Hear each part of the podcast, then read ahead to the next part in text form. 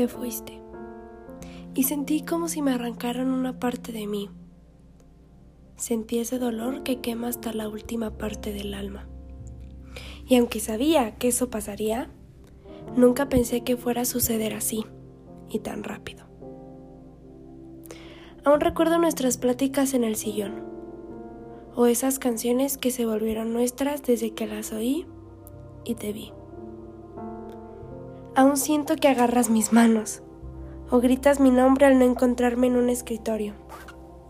Tan así como yo grito el tuyo al no encontrarte en ningún rincón de la casa. Y es que te pido que me ayudes a entender que me ayudes a entender porque quizás fue la vida que decidió arrancarte de mis brazos, brazos que ahora no tienen a quien abrazar si no es a ti.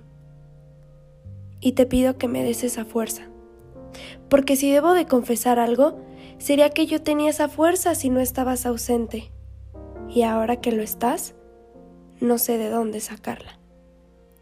Y es que nunca pensé que ese abrazo sería el último, o que esa plática sería la que marcaría mi vida. Y es que no entra. No entra en mi cabeza la falta que me has hecho. Recuerdo tu sonrisa. Recuerdo tu color favorito, que ahora está tatuado en mi corazón.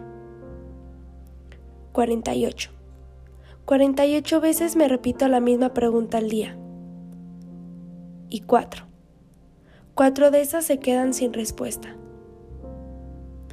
Me gusta pensar que nuestro amor fue tan grande que nos espera otra vida juntos. Quizás otras 18. Me gusta ver el azul del mar, porque ahí fue donde prometimos ir una última vez más. Me gusta ver pasar el tiempo, porque contigo el tiempo no existía. Quizás yo sí te extrañe la vida entera, y aunque sea un riesgo, estoy dispuesta a correrlo a diario porque no quiero olvidar. No quiero olvidarte. Quiero seguir pensando en ti cuando escribo, cuando canto o bailo. Quiero seguir pensando que en otra vida, en otro lugar, nos volveremos a encontrar. Nos volveremos a reír como lo hacíamos en algún momento. De día y de noche pienso en ti. De día y de noche te extraño. De día y de noche pasan las horas y sigo esperando verte una última vez más.